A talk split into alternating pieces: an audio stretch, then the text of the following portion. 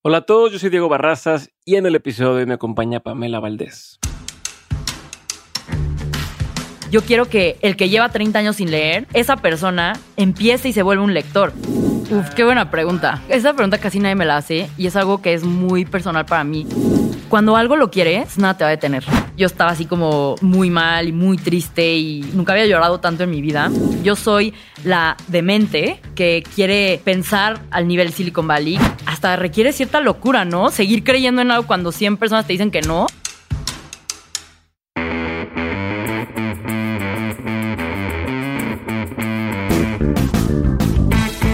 Bienvenidos a Dementes, el programa en el que tengo conversaciones reales, prácticas y sin censura con las personas que salieron del camino tradicional para hacer realidad sus proyectos y se han convertido en una referencia para su industria. Como ya te dije, yo soy Diego Barrazas y hoy me acompaña Pamela Valdés de Big.io. Para quien no sepa, Pamela es cofundadora y CEO de Big, una plataforma de streaming enfocada a libros, podcasts y productos en audio. Pamela fue nombrada en el 30 debajo de los 30 de Forbes y ha logrado que Big sea la plataforma de audiolibros más grande de Latinoamérica, con más de 2 millones de visitas mensuales y supera a Amazon en la cantidad de reseñas de libros en español. Asimismo, Vic es respaldada por una gran variedad de inversores de Silicon Valley y es la primera startup mexicana en ser admitida en Y Combinator, la misma aceleradora que estuvo detrás de empresas como Dropbox, Airbnb, Stripe y Reddit. Pamela ya ha participado en varias ocasiones en otros podcasts. De hecho, un colega me recomendó platicar con ella, así que en esta ocasión no vamos a hablar de todo el proceso de cómo empezó, cómo fue levantar capital, pero nos vamos a enfocar en las cosas que yo considero más importantes. Así que si ya escucharon antes de ella en otra entrevista, probablemente esta también la vayan a disfrutar y viceversa. Después de grabar el episodio con Pamela, estuvimos platicando y se nos ocurrió hacer una lista de mis libros favoritos en Vic.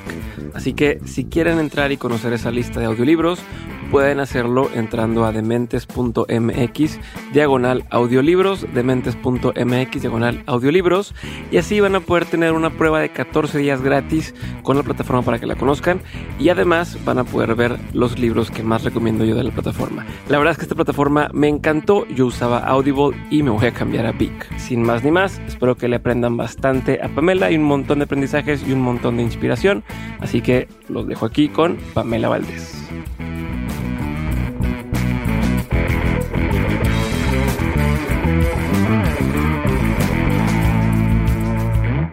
Pamela, bienvenida de Mentes, gracias por estar aquí. Un saludo especial a Norma Cebrián, que ya me había dicho de ti hace tiempo y le dije, sí, vamos a grabar y no pasó nada, abril 2020. Hace poco en Twitter alguien este, puso un, un tweet de, oigan, por favor, recomiéndenme gente que haciendo cosas chidas, mujeres. Y saliste por ahí nombrada y empezamos a, a, a platicar. Y me llamó la atención que tú me mandaste un mensaje ahí es en caliente y pusiste, oye, este, vi que me nominaron ahí, sería un gusto participar hecho esto, ¿no? Y, y, mandaste como especie de currículum.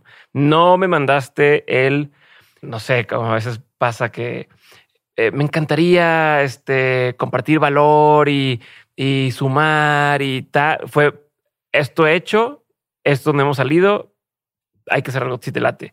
Y dije, a huevo, o sea, muy así. y cuando empecé a investigar de ti, esa es una, una cosa que he visto que te ha llevado a donde estás hoy. O sea, constantemente, a través de todas tus victorias, ha sido pues estar tocando puertas y estar apareciéndote donde, oye, como que salió, ahí estoy. Y, y oye, tal. y entonces me, me, dio mucho gusto. Dije, a huevo, a huevo, es muy congruente, es muy consistente. Y pues me da mucho gusto tenerte aquí. Bienvenida. Eh, y vamos a empezar. ¿va? Muchísimas gracias. Estoy muy emocionada de estar aquí. Es un honor. No, no la emoción es mía. Ya sabes que me encanta a mí eh, leer y estar todo el tiempo aprendiendo, escuchando audiolibros y demás. Y dije, pues a huevo, aquí estamos y, y se armó. Voy a empezar con lo primerito. Quiero entender, eh, Pamela, ¿En qué momento? Porque sé que saliste de, de, la universidad, no, no saliste por quiero emprender, voy a salirme, no fue un tema de pues ya me está, lo estoy necesitando, ya te, me, me, dieron 100 mil dólares, no 100 mil dólares. Sí, sí, 100 mil dólares Peter Thiel para hacerlo, pero igual hasta ese momento no creo que hayas dicho ya, ah, es, esto es lo que me voy a dedicar el resto de mi vida o ya entendí que es, ya le tiene, no? Entonces quiero entender en qué momento te cayó ese 20 de decir esto es, o sea, es big eh, esta es la fórmula y, y, esto me voy a dedicar toda mi vida, o al menos gran parte de mi vida, ¿no? O sea, ¿en qué momento te, te cayó ese 20? Qué curiosa pregunta. Fíjate que como que me sigue cayendo ese 20 todos los días, cada vez más, ¿no? Yo, yo le digo a mi equipo mucho la analogía de, yo amo ver las estrellas, tengo un telescopio, amo ver las estrellas y le digo a mi equipo que siento que toda mi historia con Vic ha sido como cuando afoco la luna con el telescopio y veo la luz y como que empiezas a moverle a las perillas y cada vez la ves más clara, ¿no? Entonces, para mí, el día que. El día que empecé Vic, que fue, empezó como en un proyecto en universidad, y eso después me sacó de la universidad, irónicamente, yo me di cuenta que había una gran ¿Para qué necesidad. hacía la tarea, no? Literal, una gran necesidad de servir al mercado que habla español, ¿no? Y ahí fue como la primera vez que vi la luz del telescopio y dije, ahí es. ¿no? Como que sentí ese llamado que me movió y que dije, es por aquí. Porque yo tuve la fortuna de que mi familia desde chica me llevó a Estados Unidos y yo así como, como los regios iba a San Antonio y decía, qué padres son las cosas acá. Y siempre era como, ay, ¿por qué no hay esto en México? ¿no? Y a mí como que me molestaba. Yo decía, ¿por qué no puedo? O sea, yo amo México, amo vivir en México. ¿Por qué no puedo tener cosas de la misma calidad en México? Y de todo tipo de cosas. imagino de todo tipo de cosas. Y cuando yo me di cuenta que había una falta de contenido, no hay nada más poderoso. Por eso amo los podcasts y lo que haces tú me parece admirable porque no hay nada más poderoso que las palabras para mover mundos, ¿no? ¿Y qué pasa si las mejores palabras no están disponibles en el español? Nunca vamos a ser primer mundo. ¿no? O sea, piénsalo, los mexicanos somos los mejores haciendo memes, los más creativos, los más chambeadores, porque le echamos ganas, pero, o sea, Sí. en, en Silicon Valley, de verdad, los latinos tenemos la. eh, O sea, literalmente nos juzgan como los más chambeadores, porque le echamos muchas ganas. ¿Por qué no somos primer mundo? Porque nos falta mucho cambio de mindset, porque las mejores palabras no han llegado al español. Bueno, no palabras, sino las mejores historias. Desde ese momento yo dije, es por aquí. Y de ahí empieza como el- la ruta a, ok, ¿cómo lo vuelvo un negocio? ¿Cómo ¿Esto, convenzo esto en qué año era más o menos? Esto fue como en el 2015, que ya empecé a O cocinar la idea en mi hace cabeza. Hace relativamente poco para Sí. una empresa, eso es hace, hace poquito. Sí, pues como en el 2015 se empezó a cocinar la idea en mi cabeza. Y ahí fue cuando empezó todo. Ahora, de ahí a que ya somos lo que somos hoy, Claro. Vic existe como una plataforma de audio de dos años para acá, ¿no? Entonces ahí es donde te das cuenta que, qué hubiera pasado si me hubiera dado por vencida en el año 2, en el año 3, ¿no? Cuando iba cocinando la idea y todavía no jalaba, ¿no? Pero, pero a ver, antes, o sea, una cosa es, tengo esta idea y quiero empezar, pero otra cosa y lo que quiero entender es cuando, o sea, porque hoy es muy fácil que alguien diga, ah, pues claro, dio en el, en el clavo, eso es lo que tenía que estar haciendo, eh, perfecto. Overnight success. Ajá, pero, o sea, obviamente Forbes eh, 30, ¿cómo se dice? 30, under 30, perdón mi inglés, este, pero, o sea, ¿en qué momento de estos cinco años fue donde ya dijiste, esto es? O sea, una, una cosa es pasar del sueño y de, o sea, ayer hablaba, Claro. tenía, tenía conversaciones con, con algunos comediantes y, y- y a veces era hasta que hice el especial de Netflix fue donde, ok, palomita, ¿no? Ya validado este tema y me di cuenta. Otros me decían, no, no, no, yo, la primera vez que me, pasé, me paré en el escenario y, y ahí se reía la gente, dije, es lo que quiero hacer los siguientes años. Quiero entender ahí cuándo dijiste, esto es, Eh, a pesar de que pueda ir evolucionando la idea, pero dijiste, a huevo, de aquí soy. Sí, hay un momento muy específico y es hace dos años que empezamos a convertirnos en una plataforma de audio. Eh, mi papá ha sido mi apoyo número uno desde el día uno, ¿no? Yo adoro a mi papá, él me inspiró a emprender. Y me echaba muchísimas porras con Vic, pero nunca usaba Vic porque antes Vic era como una plataforma de reseñas de libros. Ajá. Mi papá no lee, no le gusta leer. Entonces me echaba un buen de porras, pero no lo usaba, ¿no? Y para mí era como, bueno, o sea, si ni mi papá lo usa, como que hay algo que no está funcionando, Sí. ¿no? Y cuando lanzamos la plataforma de audiolibros, mi papá se suscribió, pagó y literal me mandó un mensaje por WhatsApp. Me dijo, tenía 30 años sin leer un libro y este mes me he echado un libro por semana escuchando audiolibros en la elíptica. Ahí fue cuando yo dije, esto cumple mi misión porque crea nuevos lectores. O sea, yo no necesito que el que ya lee cuatro libros al año lea cinco. Eso no va a cambiar a México. Eso no va a cambiar a Latinoamérica. Yo quiero que el que lleva 30 años sin leer, ¿sabes? Esa persona empiece y se vuelve un lector. Cuando me di cuenta que el audio crea nuevos lectores, dije, yo voy a empezar a ver que el promedio de libros leídos al año en México va a empezar a subir, subir, Claro. subir y va a ser gracias al contenido en audio, ¿no? Y eso fue cuando dije, esto es lo que tengo que hacer toda mi vida, aquí está mi misión. Tu papá dijo, ya leí cinco libros. de aquí Literal, me soy". dijo, un libro por semana en la elíptica. ¿no? Así, mientras estoy en la elíptica, me echaba un libro por semana en el primer mes en Vic. Me dijo, tenía 30 años desde el ITAM que no leía un libro. Lee periódico y lee Sí, muchísimo, claro, pero, pero no un libro no. Ahí fue cuando dije, wow, si dice que mi papá, que estaba 30 años sin leer libros, leyera, wow, aquí ¿no? es. O sea, aquí es. Ok, ok. ¿Y qué ha pasado desde entonces? O sea, para poner en contexto, porque si no vamos a empezar a hablar de muchas cosas y la gente va a seguir pensando que es Vic, que es Vic, que es Vic. Entonces, ponme en contexto para que todos entendamos qué es Vic, cuál es la diferencia a lo mejor entre otras plataformas y ya después nos regresaremos ahora sí a ir paso a paso de cómo levantaste lana, subidas, bajadas, etcétera. Claro. Vi que es la plataforma donde los latinos que quieren ser la mejor versión de sí mismos escuchan para volverse mejores personas. Tenemos audiolibros, audiocursos y algunas series en audio que llamamos Big Originals, eh, que lanzamos nosotros, todo enfocado a tu desarrollo personal y profesional. Entonces, tenemos audiolibros de negocios, de autoayuda, de salud física, salud mental. Y la misión realmente es que a través de tus audífonos te podamos cambiar la vida, porque justo puedes consumir mucho más contenido que si lo tuvieras que leer. Y realmente lo que nos hace distintos es que nos enfocamos en eso, en contenido de desarrollo personal, ¿no? Existen algunas otras plataformas de audiolibros, por ejemplo, Audible de, de Amazon. Ellos te cobran casi 500 pesos al mes por un audiolibro y pues ellos se enfocan principalmente como en temas de entretenimiento, ¿no? Novelas, ahí puedes encontrar Harry Potter, etcétera. Nosotros dijimos, vamos a hacerlo lo más amigable para el que es adicto a aprender y quiere consumir mucho contenido. Entonces, nosotros no te cobramos por un título, solo pagas una suscripción de 249 pesos al mes y tienes ilimitado, ¿no? Es lo que te cuesta un libro, pero en Vic tienes acceso a 200 mil. Es donde lo pones así es cuando se hace muy obvia la decisión, ¿no? Es lo Sí. mismo que un libro al mes. Y tienes 200 mil y además te los narran, ¿no? O sea, los puedes escuchar en la caminadora, mientras paseas al perro, mientras lavas los platos. Y realmente en lo que nosotros nos enfocamos es el mejor contenido de negocios que yo con- conocí a los autores, o incluso son algunos mis inversionistas en Silicon Valley, lo traigo al español en mi plataforma, ¿no? Ok. Y no solo de negocios, sino también de salud mental, de desarrollo personal, de autoayuda. Todo lo que te ayude a volverte una mejor versión de ti mismo, en eso es en lo que nos especializamos. Perfecto. Y, y a lo mejor no quedó tan claro, pero a mí porque me interesó mucho esto es por que en Audible, que yo soy usuario de Audible, pagas por cada libro que consumes. O aunque pagues la, la mensualidad, pues es un libro, ¿no? Como le llaman créditos. Y acá lo que me llamó mucho la atención es, pues tú pagas una sola cosa al mes y tienes acceso Ilimitado. a lo que quieras. Y eso para mí fue- es como el, el- Eso es buenísimo. Es que deal breaker. sí, Eh, digo, a ver, si el queremos cambio. si queremos que la gente lea, les vamos a limitar a uno al mes. Y si le No, pues, fallé, y si el libro no era el que me gustaba, Exacto. y si Y también Audible hace que no le des mucha oportunidad a algunos autores, porque como solo tienes uno, Exacto. lo vas a escoger muy bien. En Vic puedes probar de todo. Si no te gusta, lo dejas.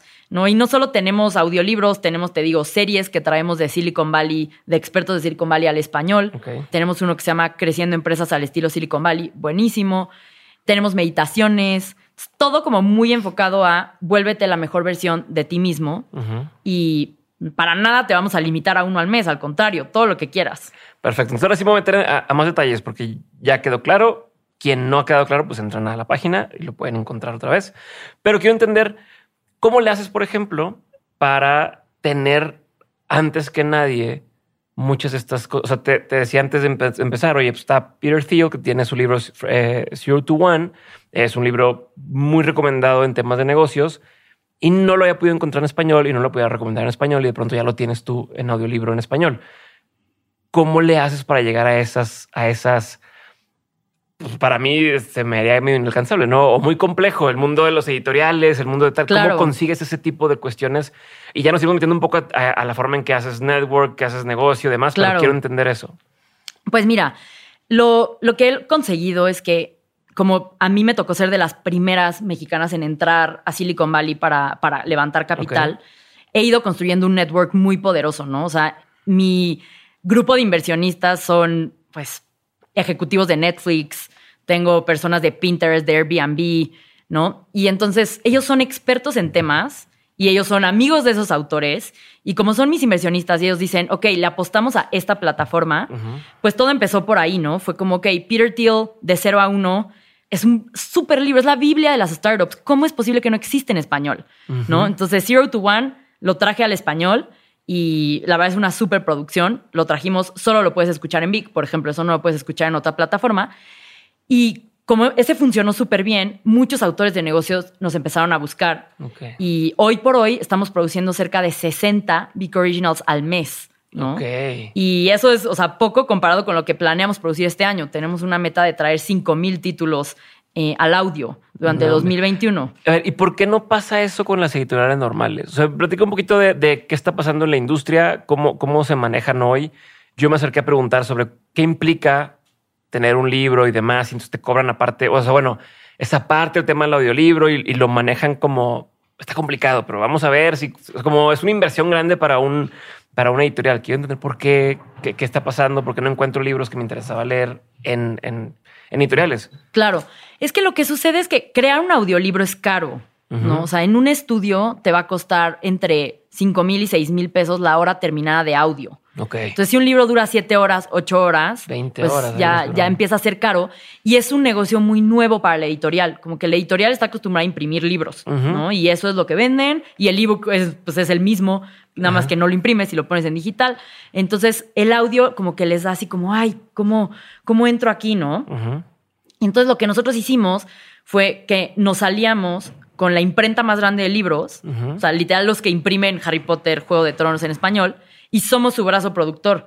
Cualquier editorial, lo que yo hago es que yo no te voy a cobrar los 5 mil pesos por hora que te cobra un estudio, porque un estudio, su negocio es crear audio, entonces ellos le ganan por el tiempo de estudio. Yo no le gano por eso, yo le gano porque más personas se inscriban a Vic. Claro. Entonces puedo ofrecer el costo más barato de producción o incluso a veces hasta subsidiamos el costo de producción por tener tu título en mi plataforma. Entonces, eso como que rompe el, el problema que tenían las editoriales de que era muy caro producir, porque ahora o sea, te doy todas mis economías de escala para producir de la manera más eficiente, ¿no? Y eso que hace más buenos contenidos en español, más buenas historias que cambian vidas en español. Sí, porque al final la del día no, no los obligas a estar solamente en, en Big en algunos de esos casos, ¿no? Es Sí, en esos casos no. Si tú pagas la producción en mi estudio, te lo subimos a todas las plataformas. Ahora, a muchos les conviene que esté exclusivo en nuestra plataforma por la audiencia que tenemos, Claro. ¿no? Tenemos una audiencia muy segmentada a contenido de desarrollo personal. Entonces, por eso Peter Thiel dice, yo quiero estar ahí porque ahí están los, emprende- los futuros emprendedores de Latinoamérica, Sí. están en Vic. Sí, pero ¿no? lo que, a lo que yo iba es, es, es un tema de. O sea, ni siquiera es un, un- un- como una especie de monopolio. Es. está- o sea, a- además de tu negocio con Vic, pues sí estás poniendo un granito de arena para que Claro. se, exist- existan más, más sea, es publicaciones. que si no hay mercado, si no hay oferta, yo no puedo agarrar un pedazo del mercado, ¿sabes? Ok. O sea, yo, a mí me gusta este, esta filosofía que es el kingdom of we, ¿no? Ajá. El reino de nosotros. Ok. Y el reino de nosotros es que pienses en tus competidores como estamos juntos en esto, vamos a hacer el pastel más grande para todos, Exacto. ¿no? Eso es algo que casi nadie piensa. No, normalmente es como, ¿cómo asesino a mi competidor? ¿No? ¿Cómo Sí. le saco el corazón con la mano y lo Ajá. exprimo? No, hay mucha abundancia que se puede crear de pensar en un nosotros, en cómo creamos esto. Yo, o sea, estoy segura que tenemos un- una propuesta de valor tan única en Vic que vamos a hacer un gran negocio. Y el audio es tan grande. O sea, Netflix es el mejor ejemplo, ¿no? Video es tan grande que está Netflix, está HBO, está Claro. Disney Plus. Hay espacio para más de uno cuando das valor. Entonces, Y si lo además, piensas como un nosotros, Creo que en muchas ocasiones la piratería se da, bueno, en algunas ocasiones se da por no existir el acceso a, ¿no? Que dices, oye, yo quiero ver tal película. Ah, pero es que solamente está en la versión en Estados Unidos de Netflix. O solamente la encuentras en la versión de Estados Unidos de Amazon Prime. Dices, "Puta, Pero la quiero ver, pagaría por verla, pero no hay forma en que pueda acceder. Y entonces terminan con Roku o con otras cosas donde pueden eh, verla o streamearla sin que nadie reciba un beneficio más que el que la pirateó aquí creo que estás también matando un poco ese, ese otro lado del decir, ok, bueno, aquí está. ¿Quieres? tú? Claro. Aquí está. No, Claro. ya no tienes que meter esas páginas de Facebook donde ¿quién quiere estos libros? Y me mandan así que se me hizo una mentada de madre, pero y no sé cómo no las cancela Facebook, Sí, pero me ha tocado sí. incluso ver que venden cursos de, de gente, bajan el curso de tal creador o tal persona y luego Y se lo los vendo a 100 pesos, ¿no? Entonces, no mames.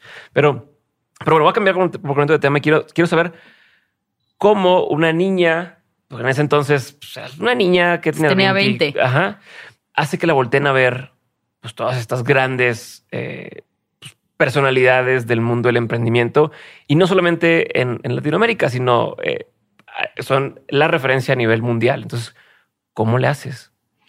Tocando puertas. Así, literalmente yo tengo mi, mi método de coleccionar nos, es lo que yo digo, ¿no? Yo, así como esta libretita que me regalaste, tengo, tenía mi libreta cuando empecé a levantar capital. Mi papá es emprendedor y siempre me enseñó como tú, si no quitas el dedo del renglón, llega, ¿no? Tú solo sigue poniendo un pie adentro del otro, así un pie adelante del otro y vas a llegar. Y entonces cuando a mí se me ocurrió la idea de Vic, dije, ok, necesito levantar capital. Fui a buscar inversionistas y me, así, el primer no, lo tomé así, ¿no? Dije, ok, bueno, a ver cuántos nos, ¿no? Yo así, toda, toda, yo muy, muy machita, ¿no? Así. Ah, no, pues entonces que a ver, que no, un chingo de personas. ¿Cuántos nos antes del primer sí? Y yo literal, eso, eso le dije a mi cofundador y todo, le dije, a ver, ¿cuántos nos antes del primer sí? Pero siempre ha sido así.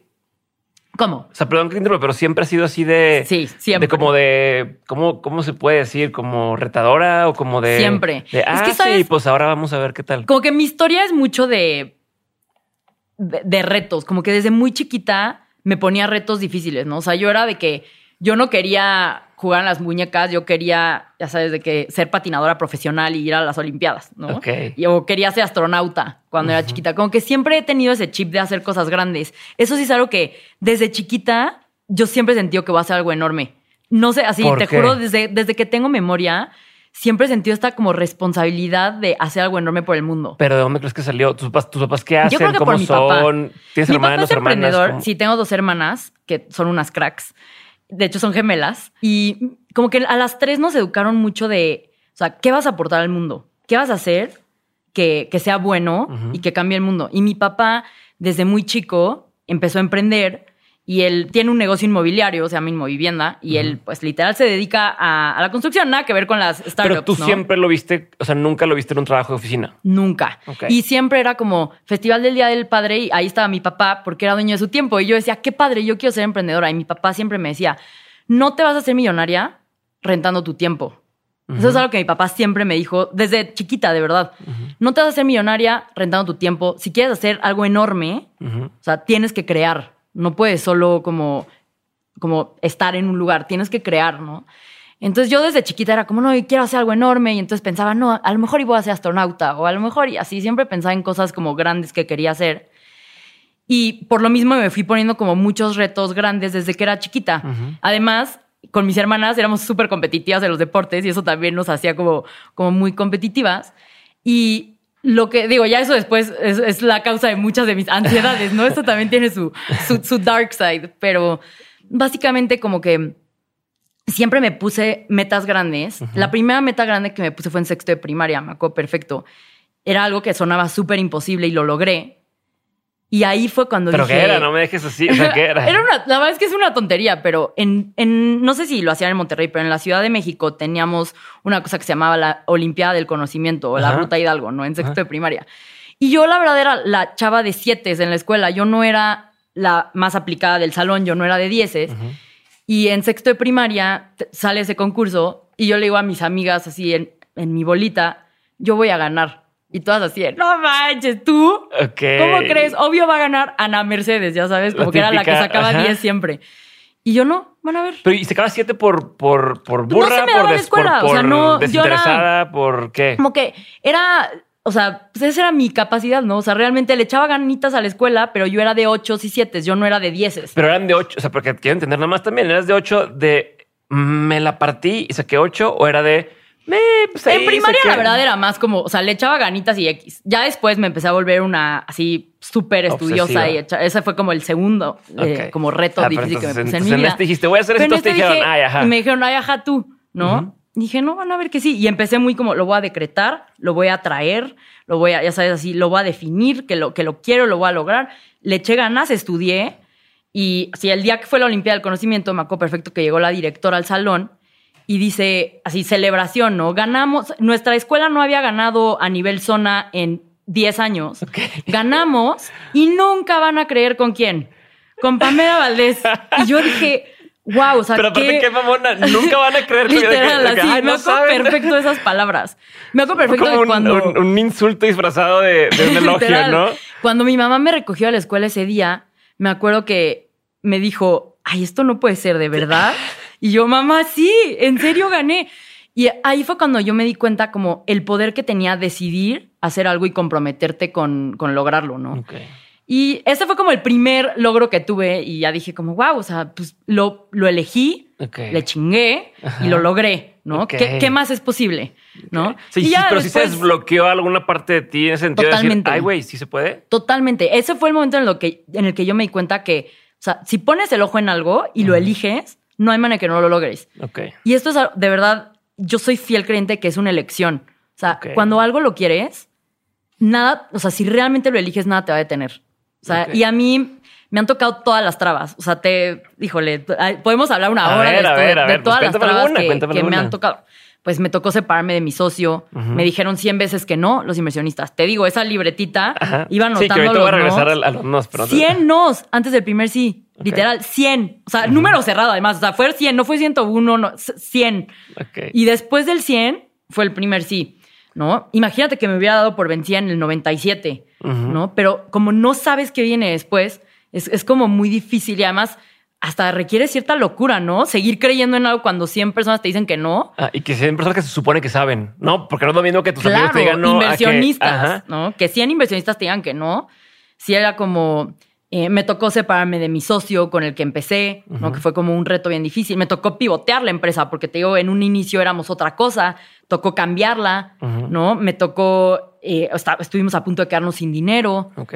¿no? O sea, ha sido como, pues mucho reto y en general, digo, hacer una startup es un reto constante y tu mayor competidor es tu cliente, o sea, no tu, no tu mayor competidor, tu cliente, más bien tu mayor competidor es que el cliente no le importes. Ese es el, el mayor... La indiferencia. la indiferencia, exactamente. ok. ¿Por ¿no? qué? Entonces, pues porque los mercados son tan grandes que yo la verdad creo que muy rara vez es un zero sum game, ¿no? Muy rara vez es como solo hay espacio para uno. El verdadero problema es que le importes a un cliente. O sea, Si tú le importas a uno, le puedes importar a un millón, pero ese uno, ese user persona tiene que amar tu producto con locura. Entonces, lograr eso, eso es lo difícil. Lo difícil no es jugar y ay, me ganó Uber o me ganó Rappi. No, lo difícil es que crees una propuesta de valor única y que no sea indiferente el cliente a esa propuesta de valor. Ya. Y ahorita, que mencionas, es que tengo muchas líneas para donde quiero ir. voy, voy a ir por aquí y ahorita me regreso porque ¿cómo le haces para ganarle? Ahorita mencionas Uber y tal. ¿Cómo le haces para ganarle a los que ya están posicionados a los grandes? Estás en una industria, estás entrando en una industria. Si, si bien tu oferta es diferenciada, sigues estando para muchos que lo puedan considerar en una industria que ya hay gigantes eh, y que en teoría pudieran decir, ah, sí, pues ahora me la friego, ¿no? Que también podría ser, ah, pues la compro y, ah, perfecto, pero ¿cómo le haces para ganar a los grandes y cómo le haces para que el inversionista no diga, pero ya hay alguien, ¿no? O sea, ya hay alguien, ¿por qué te voy a invertir a ti? Eh, que si ya algo están viendo en ti, pues es la razón por la que has levantado tanto, tanto capital y tantas personas interesadas en lo que estás haciendo, pero ¿cuál es tu, tu postura? ¿Cómo piensas de esto? Lo primero es que en todo mercado de un billón de dólares o más, que es a lo que le apuestan los inversionistas de Silicon Valley, cuando hay un market leader, siempre hay un espacio de más de 100 millones de dólares en ingresos anuales que puedes capturar. Siempre. Eso es como regla. O sea, no, no hay un mercado donde no haya pasado eso, literalmente. Si hay un grandototote. Entonces, donde hay uno grandote, hay espacio para más de uno. Y ahí el reto es cómo creas algo único, ¿no? ¿Cómo creas algo único que la gente adore y que la gente pague por tu producto, ¿no? Ok.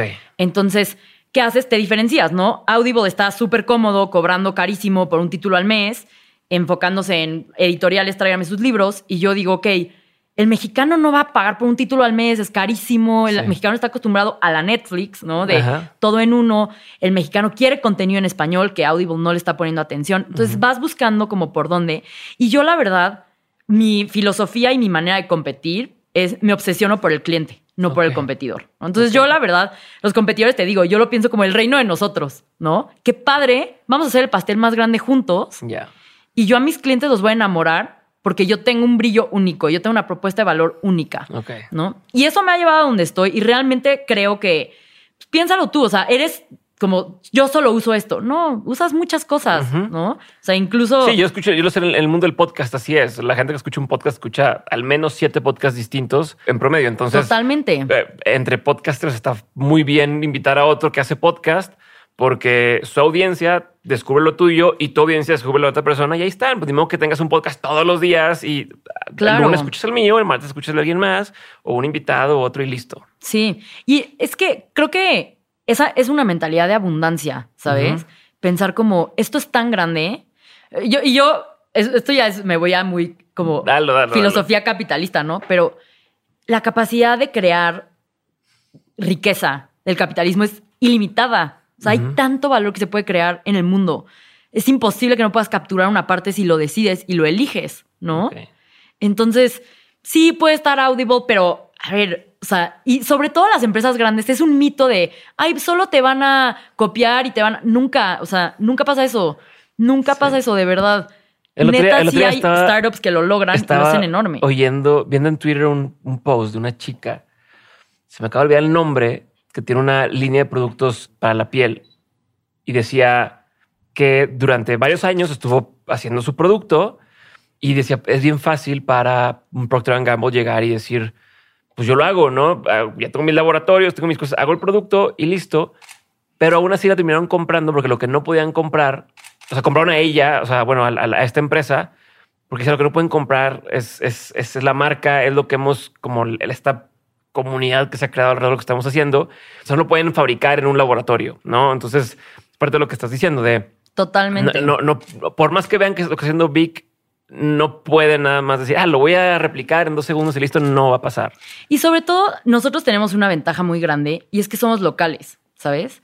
Nosotros, yo soy la usuaria de Vic yo soy ese usuario ideal. Yo soy la demente que quiere pensar al nivel Silicon Valley, que quiere salirse del camino tradicional, que quiere crear, que quiere crecer, que se salió de la universidad y aún así quiere seguir invirtiendo en su desarrollo personal. Entonces, yo, los creadores que sigo yo en mis redes sociales, los traigo a Vic y eso funciona muy bien porque es mi misma audiencia. Sí, tiene la excusa de, oye, quisiera tener este, pues ahora lo meto aquí. Literal, no, y Audible, o sea, imagínate, no va a tener que, por ejemplo, conozco a la persona que hace los audiolibros en español de Audible y es un cuate español que vive en Londres. O sea, lo que yo veo en el mercado y lo que él ve es completamente distinto. Claro. ¿No? Y ahí es donde, ¿qué tienes tú único? Todos tenemos algo único tenemos, todos tenemos algo único que si lo puedes mostrar en tu producto va a traer a una audiencia distinta, ¿no? Entonces, igual hay muchas estrategias que puedes hacer. Hay, por ejemplo, ya yéndonos a algo menos filosófico y más pragmático, hay estrategias de retención que puedes hacer para que la gente ame y adore tu producto. Hay una biblia de esto que es el libro de Niri Yal, que se llama Hooked cómo construir productos que enganchan a las personas. Que lo encuentran solamente en, Vic en español. en inglés está en todos lados, pero en español lo pueden escuchar en Vic. Y eso mismo hice. Yo ese libro lo apliqué para enamorar a mis usuarios. Funcionó y dije, este contenido lo tiene que tener toda Latinoamérica. ¿No? ¿Cómo no? O sea, igual hablé con Niri Yao. Sí, tienes a, tienes a los futuros emprendedores de la TAM en Vic. Yo quiero estar ahí. Tal. ¿No? Ok. Entonces lo vas creando. La verdad es que nunca, a mí ese, ese tema del competidor se me hace como una mentalidad como no de abundancia, porque es como, es, es, limitarte a ver todas las posibilidades que hay. hay es, el mercado es tan grande, hay oportunidad para más de uno, ¿no? el mejor ejemplo es esta app de meditación, Calm. A ver, no hay meditaciones gratis en YouTube, no hay meditaciones gratis en Spotify, ¿no? ¿Y qué hace Calm? Vende creo que ya 300 millones de dólares al año. a Headspace, creo. O sea, Headspace iba, arriba y luego se lo llevó, se lo ya se pasó de calle a, Headspace, ¿no? Y aún así hay dos grandes, ¿no? Headspace y Calm. Con todo y que YouTube hay gratis y en Spotify hay gratis, pero la experiencia de Calm es única. Y los usuarios de Calm son leales y ahí están y lo aman y lo adoran. Y LeBron James usa Calm antes de entrenar, ¿no? Entonces, siempre puedes crear algo único. O sea, si, si encuentras en ti qué tienes tú único para ofrecer y lo puedes transmitir a tu producto, puedes crear algo único. Ok, regresando a esta personalidad que tienes que se me hace muy interesante y magnética y entiendo por qué toda la gente, o sea, hablas con una pasión gigantesca lo que estás haciendo. Me dijiste que la primera vez o el primer como cosita que te hizo cambiar la mente fue este concurso, esta olimpiada a la que eras la niña de siete y pum, te fue bien. y me has empezar a contar como algún otro momento en el que dijiste, ah, ¿qué fue? Mi segundo momento así, que ese fue el, que más me costó. Y perdón, me van a odiar, me van a odiar. Voy a hacer otro paréntesis, porque ahorita antes de llegar a eso, o sea, antes de regresar a eso, dijiste, les voy a decir algunas cosas más pragmáticas sobre cómo retener al cliente y mencionaste el libro de Hooked. Sí. Regálame una o dos de las ¿Qué es lo que pasa con cómo, cómo piensa un cliente? Tú tienes que volver tu producto un hábito. Y eso es lo, de lo que habla el libro de Hooked, que te da una técnica de cómo construir un hábito alrededor de tu producto. ¿Y qué pasa? Todos los hábitos tienen un detonante, ¿no? Por ejemplo, ya es martes, ya salió el nuevo episodio de eh, Dementes, ¿no? Ese es un detonante. Luego está una acción. Entras tú, escuchas el episodio y tienes un reward porque pues, te encantó el episodio. ¿no? De ahí, por ejemplo, lo guardas y ya vas como acumulando cuánto vas escuchando y cada vez te vas volviendo como más, inviertes en el producto y en el, en el producto del podcast de, Dementes, ¿no? Y entonces a la siguiente que haya otro detonante, tu mente solita va, lo va a asociar como, ah, es martes, es de Dementes. ¿no? Digo, no sé si. sí, sí, es el ciclo, es el ciclo de. ¿cómo se no sé si estoy diciendo bien el día. Los lunes. Eh, los lunes. Lunes, de dementes, ¿no? Entonces, ¿qué es lo que pasa? Que tú puedes construir o sea, la viralidad, los hábitos de retención son engineered. O sea, realmente, por eso te digo, lo tienes que elegir y le tienes que chingar, ¿no? Sí, sí, Entonces, eso hice yo. Yo lo elegí, pero ¿tú crees que me he parado un minuto a dejar de aprender cómo retener a mis clientes?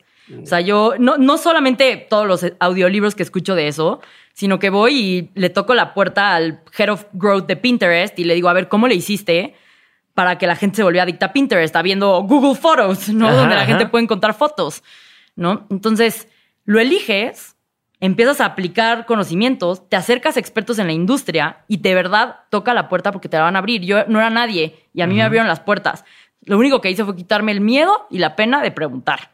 ¿Y cómo les preguntas? Por LinkedIn, de verdad. O sea, hoy tengo un inversionista, imagínate, él fue el vicepresidente de producto en Audible. Él construyó el producto de Audible por siete años.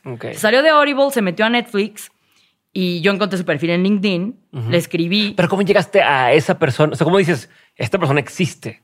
Pues te pones a buscar, ¿no? O sea, a ver, te metes a LinkedIn y pones, o sea, audiobooks, Audible, Netflix y de verdad en LinkedIn puedes encontrar el, o sea, el CEO de Netflix está en LinkedIn, de verdad, ¿no? Entonces, pones ahí el nombre de la empresa yo siempre he hecho como. O sea, como buscar tu estrategia, así como para cómo llegas. Literal, así, ¿no? Me puse a buscar así como Audible, subscription, o sea, keywords de lo que yo quería, un experto que me ayudara. ¿no? Entonces veo su perfil y justo veo así como VP of Product en Audible por siete años, ahora Director of Product en Netflix. Y dije, no manches, él. Él es, o sea, no solo Audible, también Netflix, entiende perfecto los modelos de suscripción, él, ¿no? Le escribo un mensaje y yo, hey, I'm an entrepreneur from Mexico, ¿no? Soy emprendedora mexicana. Eh, significaría el mundo para mí que me des 20 minutos de tu tiempo porque yo no tengo acceso al conocimiento que tú tienes en Silicon Valley. Quiero aprender, quiero crear un producto increíble para Latinoamérica. Me dijo, escríbeme a mi correo, le mandé un correo, hablé con él, después le volví a escribir para otra duda. Pero, perdón, pero en ese primer mensaje le dices algo mal, dices, oye, ya, ya tenemos tracción, ya tenemos algo, o porque también de pronto llegan, mejor que llegan mensajes de quiero mentoría para emprender. Y entonces como, güey, pues, ahí está la pues, clave. ¿Cómo? La clave es cómo te acercas, ¿no? Yo nunca digo, ay, quiero mentoría para emprender. O nunca mando una voice note por Instagram, ¿no? Como que eso, eso no, va a tener buena conversión, ¿no? Yo trato de ser breve, concisa y relevante. ¿no? Tal cual. Tu mensaje tiene que ser breve, conciso y relevante. Yo lo busco y le digo, hola, soy tal, estoy haciendo esto, y le, dejo muy claro que mi, lo relevante es que quiero aprender de ti y la gente de verdad sí quiere ayudar. O sea, la gente neta sí te quiere ayudar. No, mucha gente piensa como, ay, no, no me van a querer ayudar. lo que falta es tiempo para muchos, pero de que quieren. Pero le encuentran el tiempo. A mí nadie me ha dicho que no. Te lo juro, de ayuda, de dinero sí me han dicho mucho que no. Pero de darme ayuda y de regalarme 10 minutos de su tiempo. Pero eso es, el mensaje tiene que ser breve, conciso y accionable, ¿no? Era como, hola, estoy, soy una emprendedora mexicana, quiero aprender de esto y tú eres el experto. En México no tengo acceso a esta información. Significaría el mundo que me regales 20 minutos. Me adapto a tu horario y a veces hasta les pongo, mientras estés caminando a tu coche, mientras estés en el tráfico, en tu commute, lo que sea, regálame Ok. 10 minutos y te llamo, ¿no? Y se los haces muy fácil Sí. y perciben ellos el entusiasmo y las ganas, lo que dices tú, la pasión. Y no te van a decir que no, porque no son mala onda. ¿no? Y yo incluso, mucha gente me escribe a mi Instagram a pedirme ayuda de emprendimiento y todo. Y cuando hacen eso y me mandan un mensaje breve, conciso y relevante, les contesto y los ayudo, ¿no? He tenido gente que así me buscó y han entrado a YC, los, los he ayudado a, a entrar a, a Y Combinator y todo. Entonces, los buscas, Ajá. te ayudan. Pero te das contándome el caso de esta persona. Le te dice, mándame tu cor- un correo, le escribes. Le mando un tal. correo igual. ¿no? Porque generalmente LinkedIn es como, o sea, los busco por ahí porque no tengo su como un correo. primer filtro. Si tengo su correo, ya les mando correo porque la gente prefiere correo. Le mando el correo, le digo 10 minutos, un Zoom, re- regálame 10 minutos. eh, te prometo que, o sea, me vas a cambiar la vida, ¿no? O sea, en esos 10 minutos hablo con él y le digo, estoy creando esto. Y, y le- lo más importante es, haz preguntas relevantes. ¿no? ¿Cómo te preparas para esa haz preguntas. Pues es que tienes que ser relevante, ¿no? Entonces, yo lo que hago es tratar de que mis preguntas en esas llamadas sean muy específicas, tácticas Pero las preparas. y es que no, nunca sabes cómo va a ir la conversación, ¿no? Entonces preparo la primera, ¿no? Entonces yo, por ejemplo, lo que quería hablar con él era como, o sea, cómo funciona Audible, ¿no? Ajá. Literal, cómo funciona Audible y por qué no han entrado al español. O sea, quiero entender por qué está esa, o sea, si está, sounds too good to be true, Ajá, ¿no? ajá. ¿Por qué está esta oportunidad en el mercado? Quiero entender. Ok. ¿no? Entonces, hablo con él y le vendo, y le digo esto y le vendo mi, mi visión. ¿no? Le digo, es que esto es lo que yo creo, dame feedback, ¿qué opinas? No, no creo que va por ahí, porque tal, tal y tal. Me acuerdo que hasta le piché algunas cosas que me dijo, no, no, no, mira, Pamela, yo quiero que seas exitoso, pero no va por ahí. Ok. ¿no? Así, una primera llamada. Ya cuando tienes ese primer acercamiento, mandas un mensaje de gracias y luego le mandas un mensaje de qué lograste con lo que te dio. Ok. ¿no? Entonces yo fue como, oye, ¿qué crees? Ya tengo licencias para 200 mil audiolibros en mi plataforma. Ya en, en un mes vamos a lanzarlo. Gracias, ¿no? Oye, no, muchas felicidades. Les encanta Empieza ver. a ver que yo- tienen el reward, ¿no? serio, Es como, claro. el, es como el hook de- del libro de, de Niri Yal, ¿no? No solo, o sea, les di un reward, ¿no? Ajá. Les di una recompensa por su tiempo, que es pues la motivación de en qué me ayudaron. Ok. Lo volví a buscar una segunda vez y literal me dijo, quiero invertir. Entonces, imagínate lo que significa eso para Silicon Valley, que yo les diga, la persona que hizo el producto de Audible Ajá. Invirtió en Vic, ¿no? O sea, obviamente lo valida muchísimo de que pues, vamos por buen camino, ¿no? Entonces, todo empezó por tocar una puerta para preguntarle algunas preguntas del mercado. Y de verdad, eh, hemos hecho esto no solo yo, sino mi equipo. Por ejemplo, mi Head of Growth, que es un crack, se llama Miguel, así buscó a la, era creo que la Head of Marketing de YouTube en México. Igualito, la buscó en LinkedIn, le dijo, oye, quiero aprender, quiero volverme el mejor en esto y veo que tú eres un líder, regálame 10 minutos de tal cual, igualito. Y la chava le dio una llamada, aprendió muchísimo y me dijo, wow, o sea, tienes razón, la gente sí te abre las puertas, ¿no?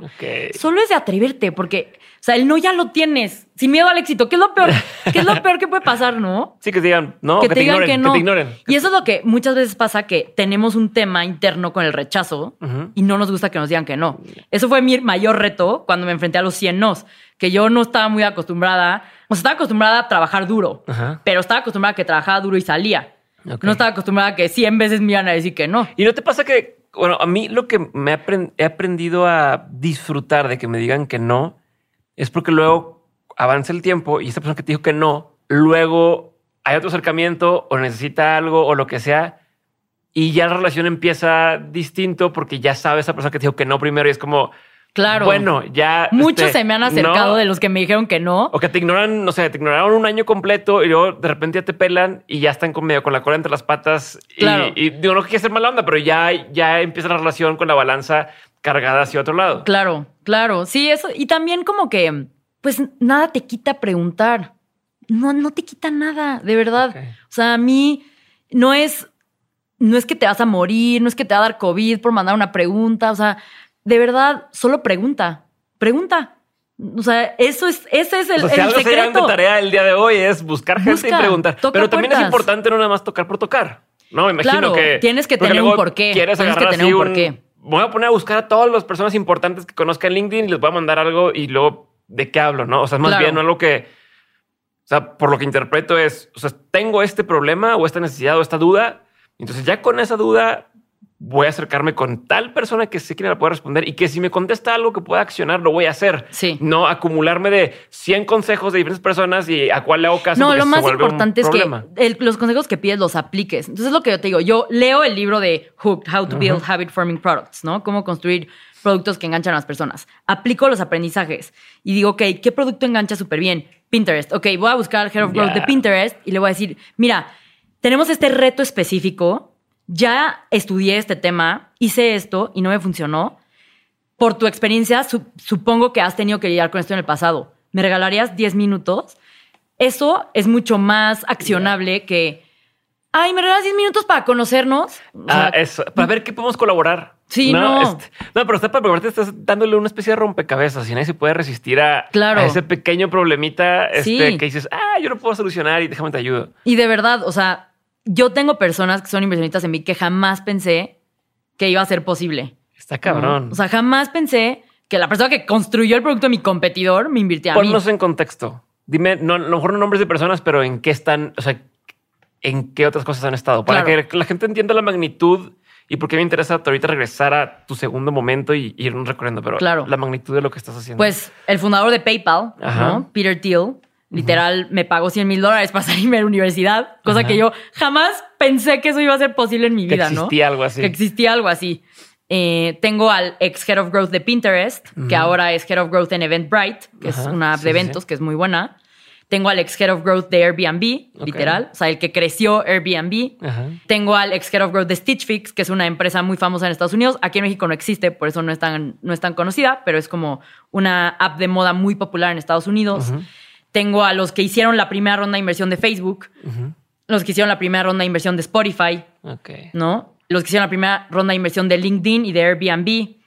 ¿no? Que se llaman Greylock y Axel. Ellos nunca habían invertido en México antes de Vic, ¿no? Entonces, realmente, o sea, y además luego me dicen, ¿no? Es que no es difícil levantar capital siendo mujer, ¿no? Porque ubicas esta estadística de que solo el Sí. 3% del venture capital de Silicon Valley se invierte en mujeres. Imagínate qué porcentaje se invierte en mujeres latinas, ¿no? O sea, olvídate, Ajá, es nah. inexistente en el mapa, ¿no? Pero yo nunca... Y sin experiencia. Y, y sin experiencia, ¿no? Y así, mujer, dropout, porque yo vi que es mi primer trabajo. sí, sí, sí. Yo nunca trabajé, o sea, literal nunca hice un currículum, o sea, vi que es mi primer trabajo. Y imagínate, pero si, si tú vas a hacer un pitch y a vender tu idea pensando eso, te va, tienes todas de perder. Es que esas cosas se transmiten, de verdad se transmiten Claro. en la energía. No, eso convierte en una especie de profecía auto. te autosaboteas, Ajá. ¿no? Totalmente, te autosaboteas. Y entonces, yo lo que hago es que, de verdad digo, cuando yo doy un pitch, ni me acuerdo que soy mujer. Ni me acuerdo, ¿eh? De verdad. O sea, yo podría ser hombre en ese momento y ni me acuerdo que soy mujer. Ok. De verdad, ¿no? Sí, es O que no, no- o más bien no es un tema que pones sobre la mesa, o sea, no es un tema. No O sea, es el un tema. vamos a hablar de esto otro y da igual. El tema es, mira, tengo una oportunidad de negocio que, o sea, el- y la ventana es corta, porque, o sea, si no me inviertes hoy, en un año voy a valer 10 veces más. Entonces, Tienes una oportunidad única, ¿no? Y es como saber manejar la conversación hacia allá. Pero lo primero y lo más difícil es que te convences a ti mismo. Es lo que te iba a decir. ¿Quién te enseña o cómo, cómo aprendes a decir, o sea, tener esos pantalones para llegar con alguien y decirle, a ver, ahorita o, o te va, a- sabes? O sea, es después de una vez que pasa o, o tal, o, o desde cero. La verdad es Fake que it es till you make it. Es- Porque también, pues al principio, pues a lo mejor todavía no hay nadie que te ha invertido. Entonces, o sea, ¿cómo? Es práctica. O sea, te digo, yo primero 100 veces me dijeron que no. Claramente no era muy buena Ajá, en esa ajá, época haciendo pitches, ¿no? Pero ya después de 100 nos, te das dando cuenta qué métricas son las que les importan, cuáles son sus reacciones y vas como haciendo tu playbook, ¿no? Como de qué debo decir. O sea, por ejemplo, yo ya sé que a los inversionistas les importan principalmente, uno, el tamaño del mercado, Ajá. ¿no? O sea, no importa que tenga un producto increíble, si el tamaño del mercado es de 100 millones de dólares, no le van a invertir. No le invierten a algo que valga menos de un billón de dólares, Ok. ¿no? Ese es el tamaño de mercado, ¿no? Equipo, ¿no? ¿Por qué tú? Y ahí eso era la más difícil para mí porque era como, mm, eh, aquí yo, ya sabes, cero experiencia laboral.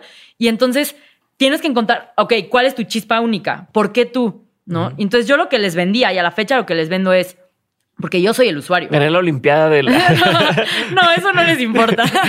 Eh, yo les vendo, yo soy el usuario. Yo soy el usuario y no vas a encontrar a nadie en el mercado latino, en español, de audio, que tenga más ganas de hacer esto que yo.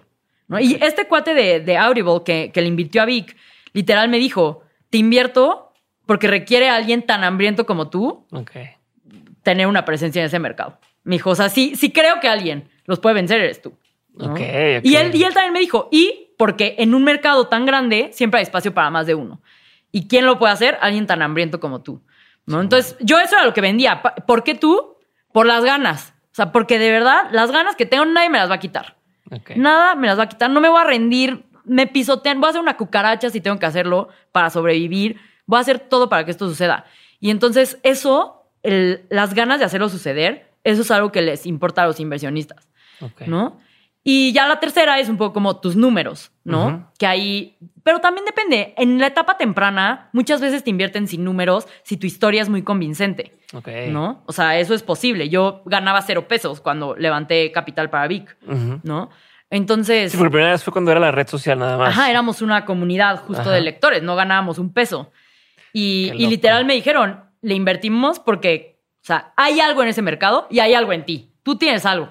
Tú creemos que vas a hacer algo. A lo mejor y no es este, a lo mejor es el siguiente, pero y tal cual, ¿no? No fue el primero, pero a la segunda ya, pues ya le pegamos, ¿no? Ok, hablando de segunda, cuéntame la segunda, el segundo momento en el que dijiste, este, o sea, como que se Mi abrió. segundo reto Ajá, difícil. ajá, ajá. E iba en prepa y haz de cuenta que en la, en la prepa que yo iba había una beca para la universidad al mejor promedio, ¿no? Pero otra vez, ya sabes, yo no era la de dieces, o sea, yo era pues, la de siete y ocho y yo sabía que me iba a tener que esforzar mucho más, ¿no? Entonces, está esta oportunidad de ganarse la beca y yo digo, yo me la quiero ganar. ¿Esto fue ¿no? qué? En, para, de pre- prepa, de prepa. en Ah. preparatoria. Ujú. Igual un poco ahí inspirado por la historia de mi papá, que mi papá me dijo, yo me gané una beca para la universidad, ahorré el dinero de la beca y con esa beca empecé mi primer negocio. Entonces yo dije, voy a hacer lo mismo. Y tal cual, de hecho, eh, pues ya voy a dar el spoiler, pero gané la beca y con ese dinero empecé Vic. Pero básicamente yo digo, ok, quiero entrar, este, me quiero ganar eh, esta beca para esta universidad. Y le tuve que fregar muchísimo para ganármela porque a mí no se me daba la escuela tan natural. O sea, yo llegué a, o sea, salí con un super promedio de prepa, pero me costó sangre, sudor y lágrimas. Mis amigas me dejaron de hablar porque era una nerd que se la pasaba estudiando. Tomaba clases extra, no para pasar la materia, sino para sacarme 10 en lugar de 9, 5. Ya. O sea, era una loca obsesiva. Me gané la beca. Con eso, pues empiezo como a ahorrar dinero para poder. eh, yo, yo sabía que quería construir una empresa, entonces empiezo a ahorrar dinero. Y ni siquiera me gradué en la universidad, ¿no? Que es el, el colmo. El colmo. El colmo de los colmos. Pero esas ganas de igual, como me puse la meta y lo logré, Es como, ok, segunda vez que lo puedo hacer, ¿no? Es la tercera vez que tengo esta idea de quiero crear una plataforma, pues ya traía dos casos en, en mi historial que decía, pues, a ver, 100, a ver cuántos nos, ¿no? Tal cual, Ajá. ¿no? Digo, definitivamente la tercera fue la más difícil, la que me cambió la vida, la que soy una persona completamente distinta hoy de la persona que empezó Vic. O sea, hay una ¿Qué Pamela cambió? antes y después de Vic. Pues primero, perder el miedo al rechazo, ¿no? O sea. Pamela era antes una persona que prefería no enfrentarse al rechazo y hacía como mi- mis propios trucos para yo conseguir mis cosas sin tenerme que enfrentar a depender de otras personas, ¿no? Ahora me ha tocado tener que ir a rogar dinero de inversionistas, ¿no? Y ahí no es, ay, pues voy a hacerme que no lo necesito, ¿no? No, lo necesito. O mi empresa se muere, ¿no? O no puedo pagar la nómina este mes, ¿no? Entonces, uno, perderle el miedo al rechazo. Dos, darle importancia a la inteligencia emocional y a la salud mental. Antes yo era así, 10 en la escuela es lo único que me importa y esto y de aquí me voy a ir a Harvard y yo so- solamente me importaba lo profesional. ¿no? Ok.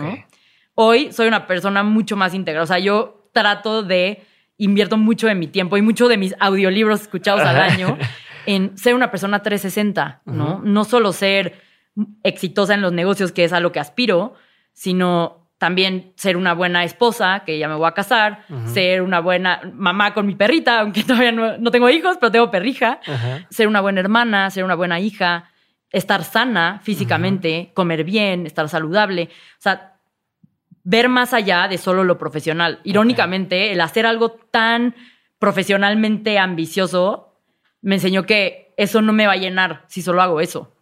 Porque ya tuve muchos de esos momentos high, ¿no? O sea, ya tuve entrar a Y Combinator, ya levanté millones de dólares, ya me dieron la Teal Fellowship, me dieron el Forbes 30 Under 30 y esos momentos de verdad no te no, no, no, no son sostenibles, ¿no? Ajá. Por eso yo digo que mi, por eso estoy toda quemada y bronceada porque pas- trato de pasar mucho de mi tiempo surfeando porque para mí la mejor analogía de la vida es el surf.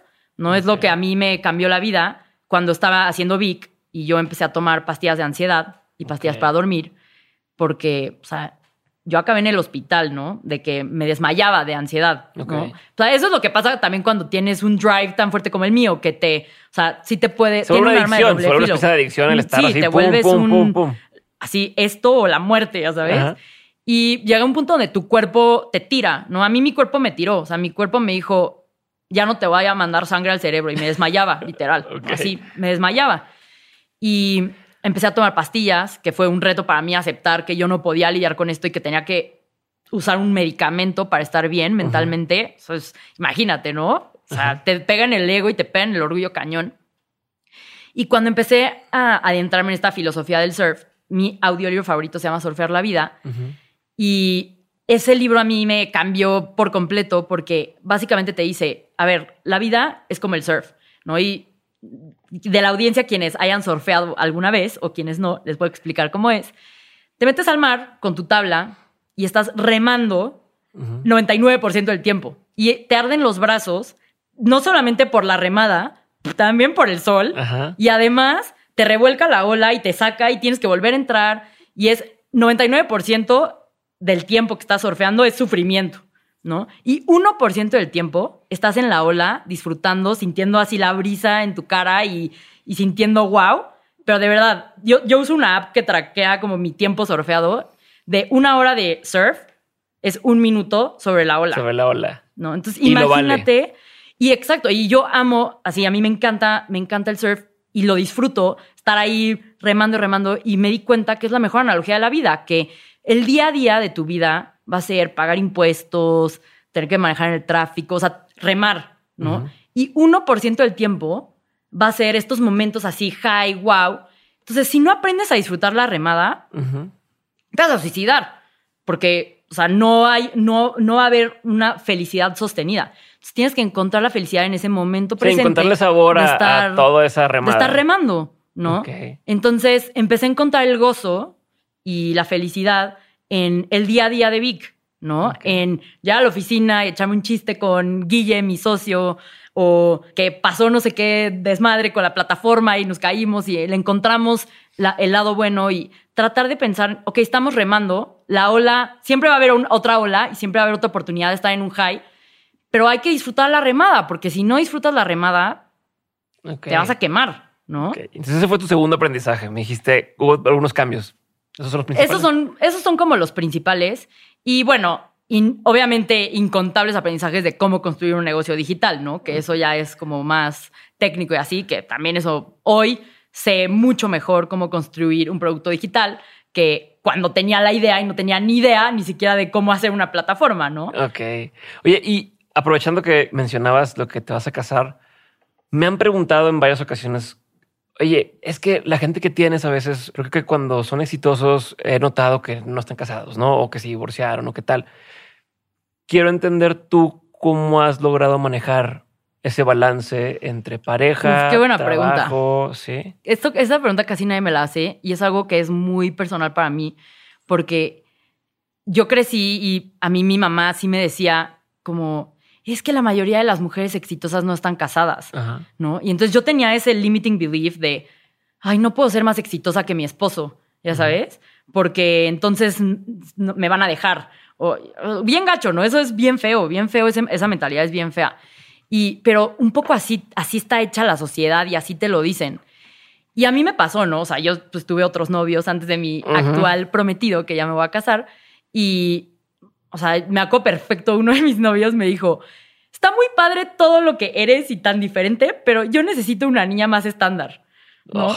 Y yo, ouch, ya sabes. Saludos. Bueno, ok. Este, y, o sea, sí, sí, pues otros de mis novios que tuve, era como, ok, o sea, ¿qué pasa con esta niña loca que tiene una necesidad de crear cosas y hacer cosas en el mundo distintas, ¿no? Y la verdad es que tienes que encontrar una persona que, o sea, no se acompleja al lado de ti y te deja brillar. Eso es lo que yo amo de, de mi novio prometido, que es una persona que me deja brillar en todo, ¿no? Y la gente no lo sabe, pero hay veces que yo estoy a las 3 de la mañana tratando de sacar una query en SQL y él es data scientist y voy con él y me ayuda y, o sea, no solo es me deja brillar, sino que mucho de lo que he logrado en Vic es gracias a su apoyo, o sea, él como programador y data scientist me ha ayudado muchísimo, ¿no? Entonces, ahora sí que tienes que Pero buscar y el a balance, porque incluso ahora que me dices que también te ayuda de pronto en, en temas de programación y demás, ¿cómo es la Claro, tema ¿cómo personal de que dices, balanceas? ok, ahorita seguimos trabajando, ahorita ya no, este, ¿cómo, cómo es eso? es bien retador. Y lo que yo hago es, eh, tu- tuve que destruir una idea en mi cabeza de que tenía que trabajar muchísimas horas para lograr cosas. Esa es una idea que todo el mundo tiene, así como, tengo que trabajar 80 horas a la semana para sacar esto. Y es como, hay épocas donde sí, hay épocas que son sprints. Cuando yo estuve en Y Combinator, estuve tres meses encerrada en una casa en Palo Alto sin salir. Literalmente no veía a nadie más que a mi socio y solamente trabajábamos, ¿no? Pero es un sprint de tres meses. Ok. De ahí tienes que regresar al maratón y el maratón requiere que balancees tu nivel del ritmo cardíaco, todo, ¿no?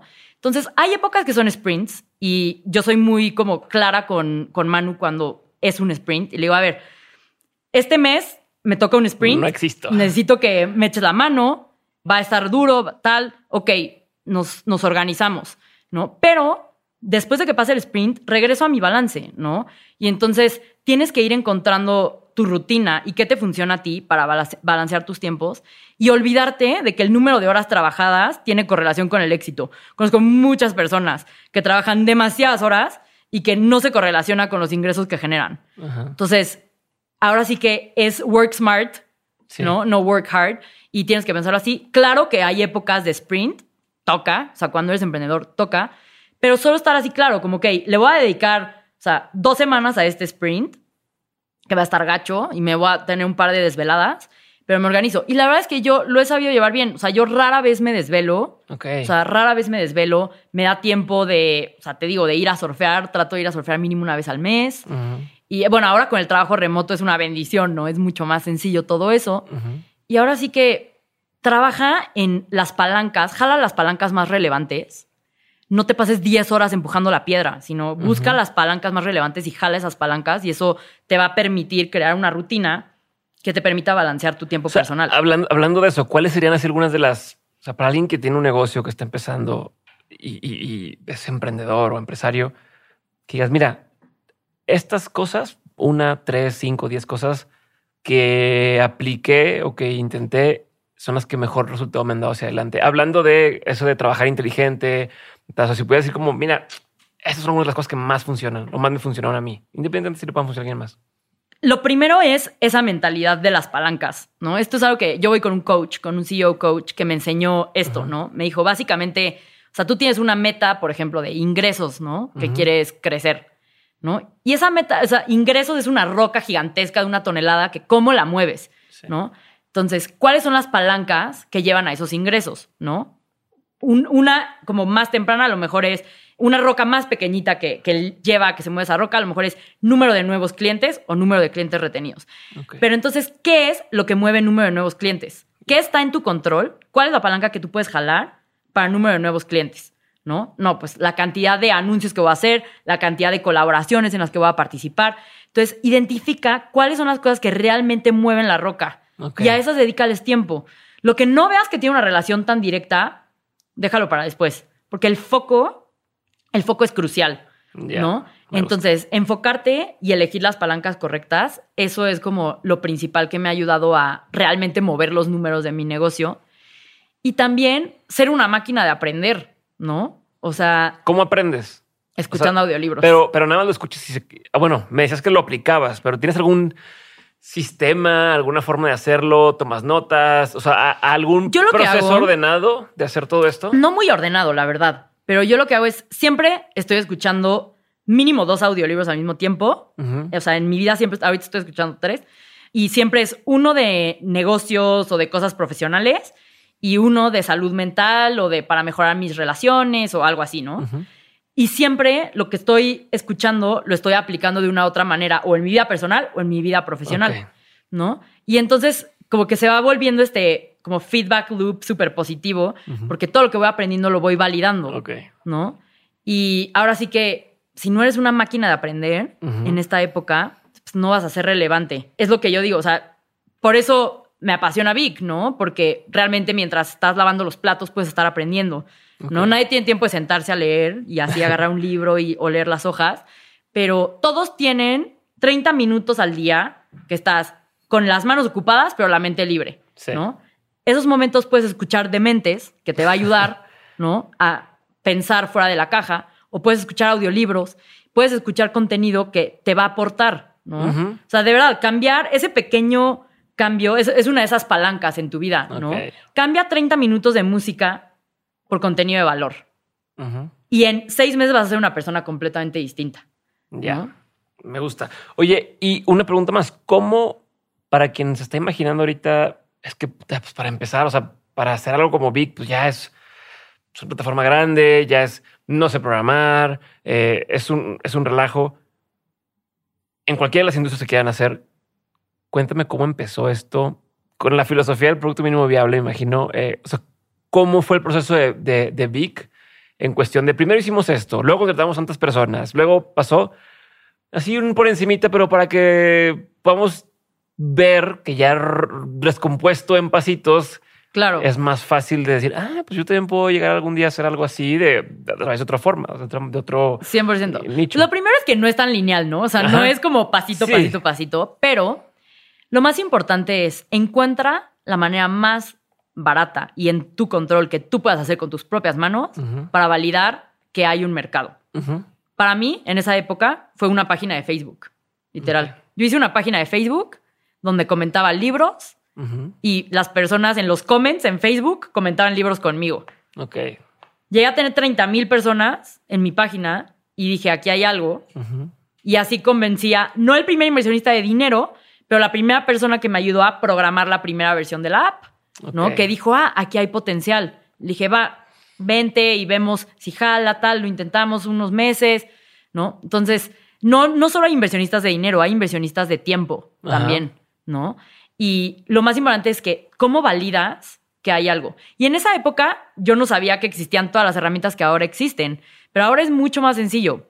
Puedes empezar creando una comunidad, puedes empezar posteando contenido relevante de ese tema en Instagram, puedes hacer un podcast, puedes empezar a crear contenido de valor que no requiere programar para empezar a juntar gente alrededor de esa idea o alrededor de ese valor. Y ya que tienes eso, primero, o sea, si no, de verdad no tienes como ingresos o no tienes como manera de, de contratar gente, te metes a Squarespace o a Wix o a una de esas y creas una versión producto mínimo viable. Y realmente vale la pena invertirle y realmente necesitas el dinero de inversionistas y todo cuando ya no te da abasto ese producto mínimo viable. Es que la gente se quiere brincar a, no, es que necesito dinero para construir Quiero la oficinas. ¿no? Necesito una oficina, necesito dinero para construir la app. No. A ver, primero consigue los clientes, primero consigue la comunidad y entonces ya buscas cómo, cómo escalar la primera versión. De verdad, hay muchas maneras de hacer plataformas en Internet hoy que te cuestan 10 dólares al mes, Sí. ¿no? O Sí. incluso hay grat- versiones gratuitas, ¿no? Entonces, es elegirlo. Entonces, hasta resumiendo, primero fue crear Una el- comunidad. La comunidad eh, que tenía la necesidad y después atinarle exactamente de cómo cubrir esa. Exacto. Esa- ¿Qué te digo? En esa época yo busqué a un programador Ujú. eh, que se volvió mi primer socio y, y trabajamos juntos, lo construimos todo, después nos separamos, que estuvo como duro también. Hay que elegir bien a los socios, eso es muy importante. ¿no? O sea, no, no nada más por hacerlo suceder, elijas trabajar con cualquier persona, pero no necesitas hacerlo porque ahora hay otras plataformas, está Shopify, está Sí.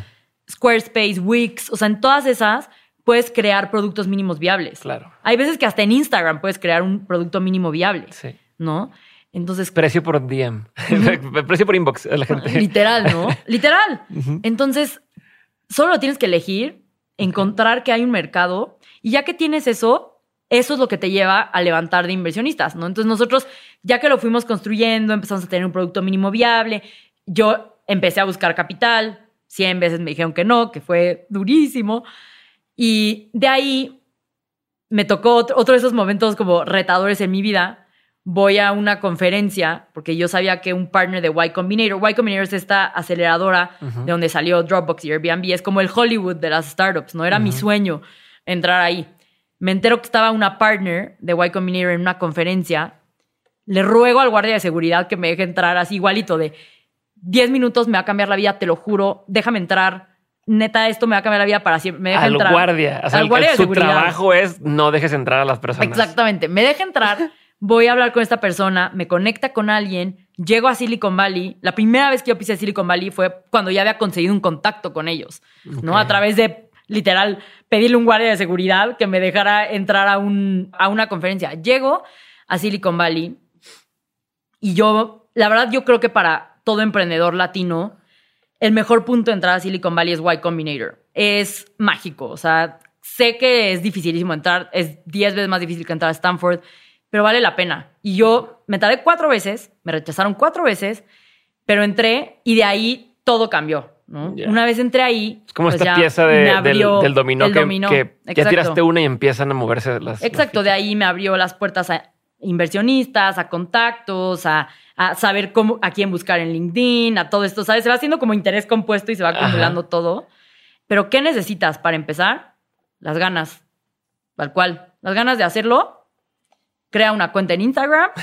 si no sabes diseñar, usa Canva, porque en Canva puedes crear también. diseño. Hay herramientas para todo, de verdad. Hay más herramientas que excusas. Sí. Sí, ahorita Ahora sí que está, es está muy de moda el, el- el programador no programador, ¿no? Como el, el hacer workflow sin tener necesidad de que alguien te programe cosas. Totalmente. Con Zapier, con mil cosas. Cañón. Todo eso es súper aplicable para crear un producto mínimo viable. Perfecto. Pamela, vamos a pasar a la parte de preguntas concretas. Ok. la pregunta es concreta, la respuesta no tiene que serlo y avanzo. ¿Va? Pregunta número uno. ¿Cuál ha sido uno de los peores consejos que te han dado? Uy. No pain, no gain. Ok. Mal consejo. Sí. ¿Por qué? Porque no necesariamente tienes que sufrir para ser exitoso. A ver, el no pain, no gain tiene como doble filo. Te digo, a mí el no pain, no gain me hizo neta pensar que tenía que sufrir y desvivirme y acabar desmayada en el hospital para tener éxito. Hoy trabajo menos horas que antes y tengo mucho más éxito. Entonces, no es no pain, no gain. Eso no estoy de acuerdo con eso. Es las ganas de hacerlo y no te rindas, pero no, no hay por qué tener pain. O sea, el pain es, o sea, no, no, no es a fuerza. O sea, ¿quién dice? ¿no? Entonces, no a fuerza tienes que sufrir para ser exitoso. Le tienes que chingar y le tienes que echar ganas. Eso no significa sufrir. Sí. ¿no? Entonces a mí no me gusta el, el no pain, no gain porque te puede meter en una carrera de a ver quién sufre más para ganar. Pues no, no va por ahí. ¿Cuál ha sido uno de los mejores consejos que te han dado? Uno de los mejores consejos que me han dado. Uy, a ver, vida personal o vida de Vic. Ambas. Ambas. no sé cuál dale, escoger dale. de todos. Yo creo que este, es esto que hablé un poco al principio, que lo más importante es tu cliente, no tu competidor. Ese es el mejor consejo de negocios que me han dado, la verdad. Es que la competencia es la indiferencia, no Amazon o Uber o, o eso. ¿no? Ese es el mejor consejo porque te hace enfocarte en, ok, en ti, cliente, en cómo te enamoro, cómo hago lo mejor para ti, cómo hago que esto sea mágico. Y el resto se da cuando creas esa magia con el cliente, ¿no? Entonces, ese es el mejor consejo de negocios. ¿Y en lo personal? ¿Te te ocurrió uno o no? Tú fuiste la que propuso. Sí, a ver, déjame pensar. Del personal, ir a terapia. Ese fue el mejor consejo, definitivamente. De hecho, sí, cuando estaba en estas épocas de muchísima ansiedad y se acercó uno de mis mejores amigos y me dijo, ¿por qué no vas a terapia? Y yo, ¿cómo crees? Yo voy a ir a terapia. No, ¿qué? Yo, yo puedo sola. No, ¿por qué no vas a terapia? Te pueden ayudar, ¿no? Eso me cambió la vida personalmente cañón. Estuve tres años en terapia y recientemente ya, pues mi psicóloga me dio de alta y ahora estoy buscando otras opciones de, de tener otro tipo de terapia más espiritual que me ayude a seguir teniendo paz mental. Pero sí, ir a terapia me cambió la vida, la verdad. Buenísimo. Consejo que antes tú dabas como bueno y que ya con la experiencia que tienes no, no dirías que es un buen consejo. O sea, no, no lo darías. Justamente antes yo decía como uno de los primeros pasos para hacer una startup era encontrar un cofundador técnico. Y eso ya no lo creo. Porque ahora creo, sí, sí tienes que encontrar a alguien técnico, eventualmente, pero no, a lo mejor no tan temprano. ¿Por qué? Porque existen ya muchas herramientas con las que puedes validar sin necesidad de saber programar, ¿no? O sin necesidad de tener, dar la mitad de tu empresa por alguien técnico. ¿no? Entonces, yo antes era como de, busca un cofundador técnico, ahora te diría, busca cómo validar tu idea de la manera más rápida posible y rodéate de gente técnica y vuélvete sus amigos. Porque las mejores personas con las que vas a trabajar tienen que ser, pues, personas con las que disfrutes pasar tiempo. Entonces, conoce, rodéate de personas. Si te interesa la tecnología, rodéate de personas en el, en el ambiente tecnológico, pero no a fuerza te tienes que casar con ellas de inmediato, ¿no? O sea, puedes encontrar otras maneras de validar tu idea en un inicio. Obviamente no aplica, es un poco general, no aplica para todo, ¿no? O sea, si quieres crear un avión supersónico, a lo mejor y no, si vas a necesitar algo técnico, ¿no? Ajá. Ese no lo puedes crear en una comunidad en Instagram. Pero mm, creo que para la mayor, mayor parte de las startups aplica. Ok. ¿Algún momento especial en Vic? Un momento que, que le dijiste, me voy a acordar siempre de esto. Uy, tantos. O sea, puede ser de, de logros, puede ser con, con colegas, puede ser.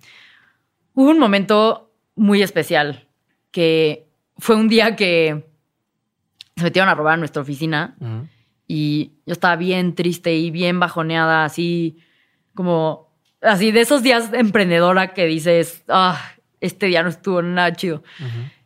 Y llegué a mi oficina y ahí estaba mi equipo haciendo inventarios, ayudándonos, o sea, solo sentí tanto apoyo y me sentí como en una familia dos que mi equipo estaba ahí así como de, no fue como te robaron, Pam, fue como nos robaron, Ok. ¿no?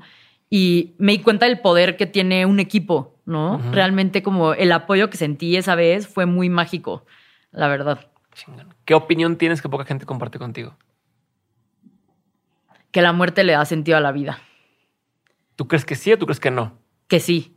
O sea, yo creo que, o sea, yo le perdí el miedo a la muerte hace no mucho, cuando falleció mi mejor amigo, que fue con, con el que empecé Vic en la universidad. Y fue como la primera persona que eh, yo pues, no, he, no he tenido muchas pérdidas en mi vida, la verdad, por suerte. Y este amigo falleció y fue así como la primera pérdida muy, muy dolorosa que tuve. Y, o sea, al principio yo estaba así como muy mal y muy triste y, o sea, me acuerdo, nunca había llorado tanto en mi vida. Y luego como que siento que fue un regalo que se muriera para mí porque gracias a él, o sea, yo ya traía esta filosofía del surf y de disfrutar el momento, pero el momento en el que Jorge se murió fue cuando yo de verdad empecé a vivir mi vida al máximo.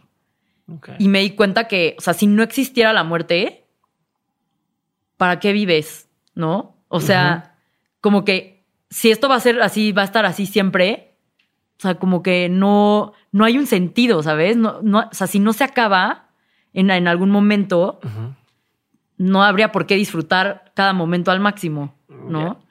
Entonces yo creo que la muerte es buena y le da sentido a la vida. ¿Él le tocó ver algo chido de Vic?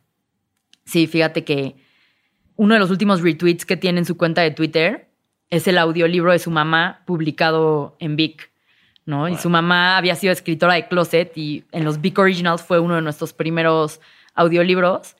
Y sí, Jorge pues, logró ver a su mamá publicada en Vic y eso me hace muy feliz. Chingón.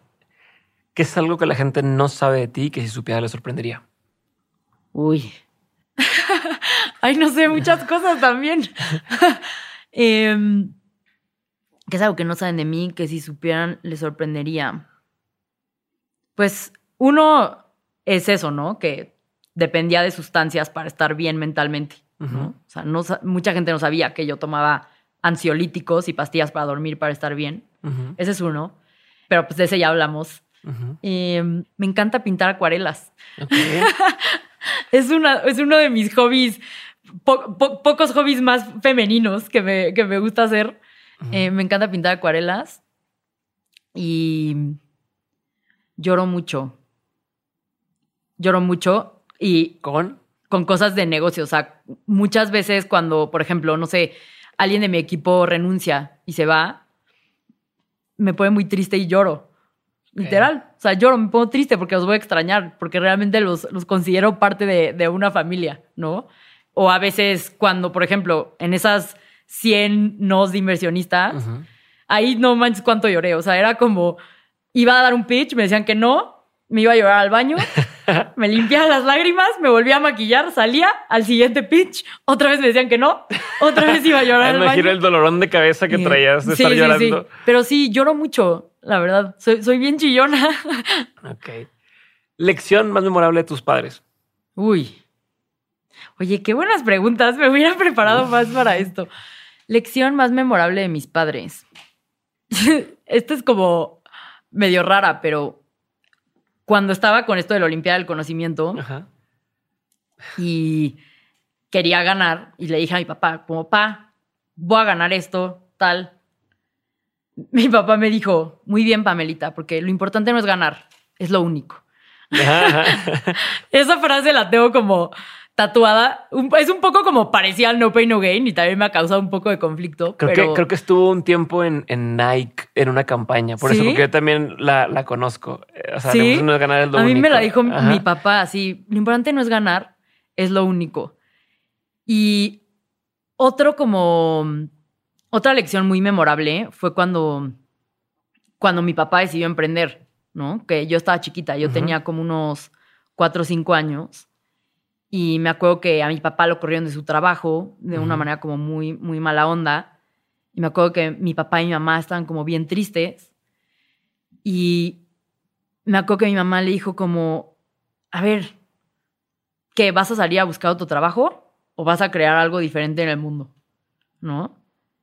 Y pues mi papá se volvió emprendedor, fue el ejemplo para mí. Y te digo que mi papá siempre me dice eso, ¿no? O sea, no vas a, no vas a crear cosas enormes rentando tu tiempo. ¿Qué vas a crear? ¿Qué vas a construir tú? Que haga un cambio, ¿no? Chingón. Eso también. Pregunta obligada. Libro que, pero, pero va, libro que marcó un antes y un después en tu, en tu vida. Libro, película o serie, puede ser más de uno, pero que, que a fuerza haya hecho que haya un cambio en tu forma de pensar o que digas, no mames, ¿qué es esto? Dos, el de surfear la vida y el de de cero a uno. De cero a uno fue lo que me metió así, me inyectó Silicon Valley en la cabeza. O sea, de cero a uno fue un libro para mí que dije, ¿qué es esto? O sea, yo, yo quiero crear esto. Ya traía la idea, ¿no? De mi papá, de qué vas a crear. Y cuando, cuando leí de cero a uno dije, es por ahí, ¿no? Y surfear la vida por todo el tema del surf, ¿no? De aprender a vivir el momento presente. Pero sí, esos dos, esos dos son mis Biblias. Chingón. Libro, película o documental o serie, pero ahora no, no que te haya hecho a ti una diferencia, o sea, podría ser, pero que dices, esto, si todo el mundo lo leyera o si todo el mundo lo viera, el mundo sería mejor, o que digas, tiene que estar en el, en el currículum de todas las escuelas. Inteligencia emocional de Daniel Goleman Ajá. y Hábitos atómicos de James De Clear. James Clear. Perfecto. Mejor compra que has hecho con 100 dólares o menos. ¡Wow! Mejor compra que he hecho con 100 dólares o menos. ¡Qué difícil! no es que no me acuerdo cuánto, cuánto invierto cuando compro cosas. Eh, ah, ya sé. Un vuelo a Puerto Escondido, Ok. que fue justo cuando estaba en un momento como muy depresivo, ansioso de mi vida. Y con, literal fueron como, creo que 40 dólares me costó, como 800 pesos el, el vuelo a Puerto Escondido. Me llevé el libro de Surfear la Vida Ajá. y me fui a sola, sola a Puerto Escondido con mi libro de Surfear la Vida a surfear. Ok. Eso es, sí, lo- definitivamente lo mejor. ¿Qué sigue para Vic? Crear más personas que les cambia la vida el audio. O sea, realmente nuestra meta es todo lo que tenemos hoy, multiplicarlo por 10 en menos de un año. Que es una meta muy ambiciosa. Y de aquí al 2025, Ujú. la misión es que 10 de 10 personas que vemos con audífonos estén escuchando contenido que les cambia la vida en Vic. A ver, esto no era parte de pero me da curiosidad porque por 10. No, o sea, porque digo, y sé que más o menos habla un poco de eso en, de cero a uno, pero que aprovechar que te gusta tanto eso y tienes eso en mente. ¿Qué diferencia hay entre decir, bueno, quiero multiplicarlo por 10 o quiero crecer 10% pues, o 50% o tal? Pues a mí me gusta pensar en multiplicar, ¿no? O sea, cómo amplificas y cómo multiplicas. Como que pensar en, hay 20%, 15%, es como, y además depende de 15% sobre qué, ¿no? Cuando tú dices, lo que tengo hoy, quiero que sea 10x en un año, es muy claro el número, ¿no? Entonces ahí no hay de, crecimos, pero 6%, pero 8%, no, es, tengo este número y quiero que sea este número en un año, ¿no? Es, es como muy, muy claro. Y también porque el Internet está creciendo tan rápido, ¿no? Que es lo que dice de 0 a 1, que si tú no estás creciendo 10x, ¿no? Estás decreciendo, o sea, realmente. No vas al ritmo. No vas al ritmo, ¿no? Yo, o sea, cada momento que alguien no está escuchando en Vic o que alguien no ha descubierto Vic, es como les está, estoy dejando sobre la mesa contenido que le puede cambiar la vida a una persona, ¿no? ¿Cuántas personas a lo mejor siguen tomando pastillas para ansiedad porque no han encontrado ese contenido que a mí me ayudó? ¿O cuántas personas que siguen sin disfrutar el momento presente porque no lo han encontrado? Entonces, 10x como mínimo, ¿no? Chinga. Pame, la última pregunta, y es de todo lo que has vivido en lo personal y en lo laboral, has tenido un montón de aprendizajes. Si tuvieras que quedarte con tres aprendizajes que quisieras tener siempre presentes, que no se te olviden y que los tengas ahí siempre como una brújula, ¿cuáles serían? El primero es el de las palancas. Ese es fundamental. Así, ese es la mejor, el mejor consejo de estrategia de negocios es encontrar las palancas que están en tu control y poner metas alrededor de esas palancas que están en tu control para mover la roca gigante, ¿no? Ese es el primer aprendizaje. El segundo esta idea de el momento presente, ¿no? O sea, ¿qué pasa cuando, cuando ves la vida así, que todo es estar remando y que solo 1% del tiempo es el éxtasis? ¿Qué, vas a hacer? ¿Vas a esperarte a tener el éxtasis? ¿Vas a esperarte a ser millonario para ser feliz? ¿O vas a disfrutar este momento y, lo vas a hacer? Y el tercero es que el éxito, bueno, no el éxito, la felicidad tiene una correlación muy alta con el número de buenas relaciones que tienes en tu vida. Ok. ¿no? Entonces, esto es, eh, hay un concepto danés que me encanta que se llama Hige, Juga, H-I, H-Y-G-G-E, pero se pronuncia Juga, que justo escuché el audiolibro y dice que las personas más felices del mundo, o sea, esto, el, el audiolibro lo escribió el CEO del Happiness Research Institute, ¿no? que literal estudia la felicidad y dice que hay una correlación altísima entre el número de buenas relaciones que tienes, amistades, familiares, buenas relaciones que tienes y tu felicidad, ¿no? Somos seres sociales y yo por mucho tiempo me aislé mucho y quise como, o sea, yo irme por la libre yo y encuentro muchísima felicidad en, cultivar nuevas amistades, como Norma, por ejemplo, que la saludamos de nuevo a, a Norma Cebrián. Sí, o sea, es muy, vale mucho la pena cultivar y construir buenas relaciones en tu vida, que eso te va a aportar mucho a tu felicidad.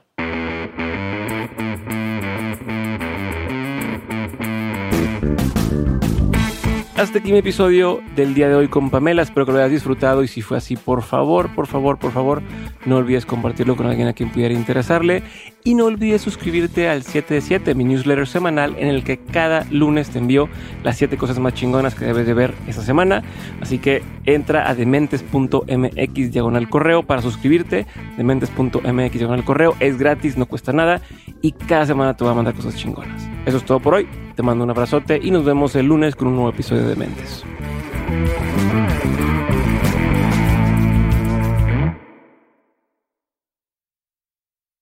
Hello, it is Ryan, and we could all use an extra bright spot in our day, couldn't we? Just to make up for things like sitting in traffic, doing the dishes, counting your steps, you know, all the mundane stuff. That is why I'm such a big fan of Chumba Casino. Chumba Casino has all your favorite social casino style games that you can play for free anytime, anywhere with daily bonuses. That should brighten your day a little.